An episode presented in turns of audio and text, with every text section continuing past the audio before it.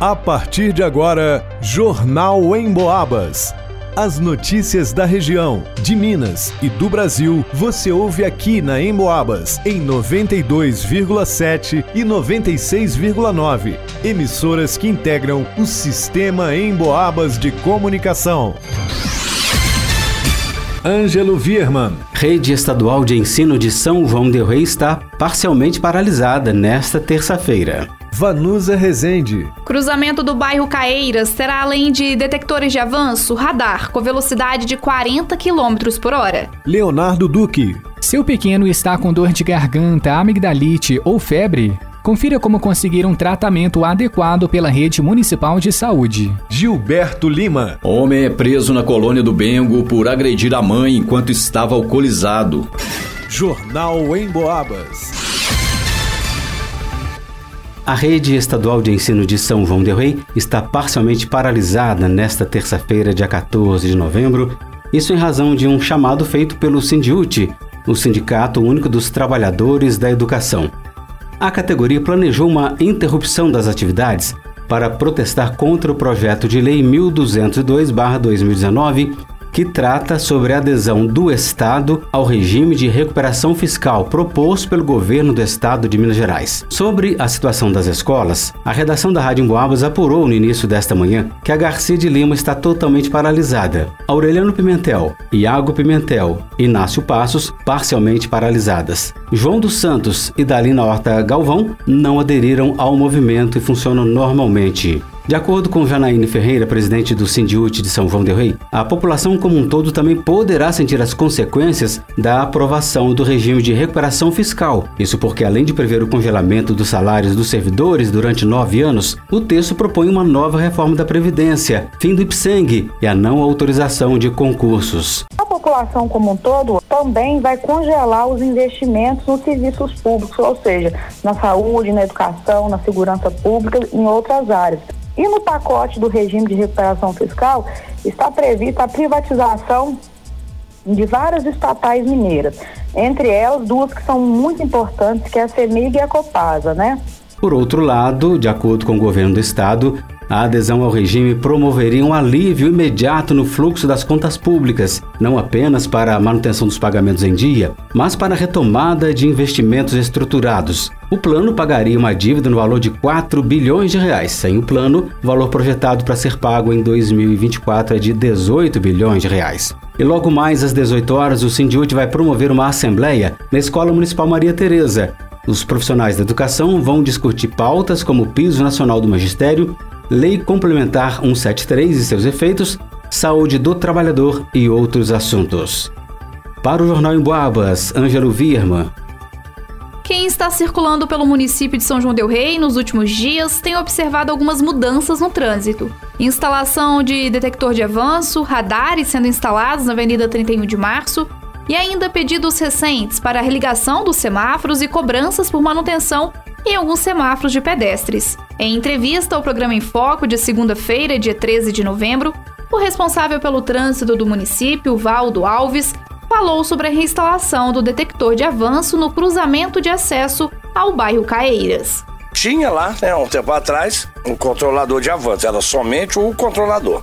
Aí é, venceu o contrato com a empresa, eles vieram retirar, foi feita uma nova. A, a, prefeitura fez uma adesão e reinstalou lá na Caeira, que é um ponto muito crítico ali. Só que lá, além do controlador de avanço, agora também tem o radar de velocidade. Por quê? Porque quando o semáforo estava funcionando, né, normal, beleza, tem o controlador de avanço, estava controlando a turma lá bem. Só que quando a gente desliga à noite, lá por volta de 9 horas, a gente deixa ele em alerta, que é, o fluxo está menor, para facilitar, o pessoal tava é, com velocidade um pouco exagerada ali, tanto que ali no ar pode ver que era acidente, toda semana tá tendo acidente, o pessoal praticamente entrando dentro do ar. Então foi instalado o radar também. Então, além do controlador de avanço, o radar. Portanto, os motoristas e motociclistas que passam pelo local devem ficar atentos ao detector de avanço e ao radar de velocidade máxima permitida, que é de 40 km por hora ele avançar o sinal e ele passar acima da velocidade máxima, que lá vai ser 40, ele pode levar duas multas. Uma por excesso de velocidade e uma por ter avançado o sinal vermelho. E fique bem claro, lá só multa quem passar no vermelho. Porque a gente liga a fiação do controlador na lâmpada vermelha do semáforo. Então só quando vai energia elétrica lá na lâmpada, que a lâmpada acende, é que vai energia na câmera. Então se o cidadão, se eu passei no verde, passei no amarelo, fui multado. Mentira.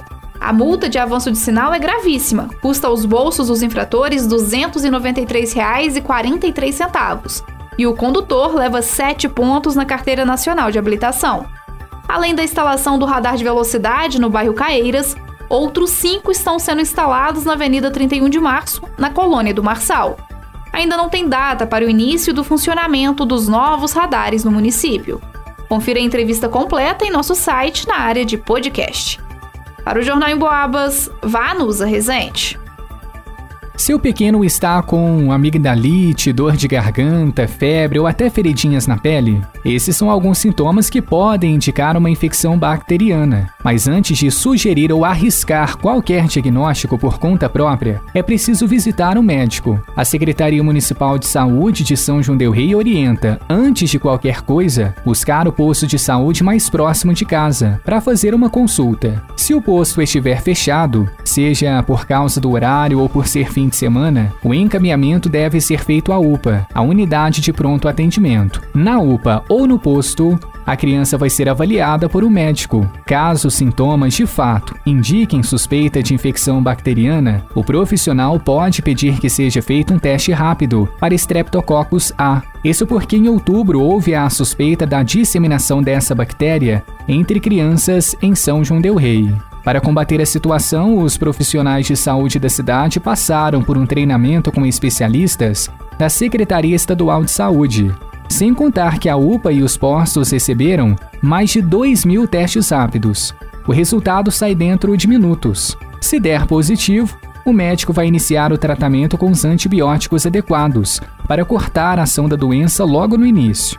Vale lembrar que a Secretaria Municipal de Saúde também oferta um exame chamado cultura suave orofaringe, realizado em laboratórios. Este também é feito apenas com indicação médica. O resultado sai em cerca de dois dias. A PASSE, entretanto, alertou que os laboratórios da cidade não estão autorizados a cobrar valores acima do que é recomendado pelo pedido do SUS, o Sistema Único de Saúde. Para o Jornal em Boabas, Leonardo Duque. A polícia compareceu em um sítio localizado às margens da BR-494, altura da colônia do Giarola, em São João Del Rei, próximo ao Setan. A vítima, uma mulher de 54 anos de idade, informou à equipe policial que na manhã de ontem o seu filho estava muito nervoso e agressivo e, sem motivo aparente, a agrediu com uma pedrada e um soco no rosto, causando lesões na sua face. Uma equipe do SAMU foi até o local e prestou atendimento à vítima, que foi levada para a UPA. O agressor, um homem de 38 anos, estava em casa e disse à polícia que é alcoólatra e admitiu que ontem ficou nervoso e desferiu uma pedrada e um soco no rosto da sua mãe. Ele não estava ferido e dispensou atendimento médico. O cidadão recebeu voz de prisão em flagrante delito e foi conduzido até a delegacia de polícia para as providências cabíveis. Para o Jornal em Boabas, Gilberto Lima. Termina aqui Jornal em Boabas.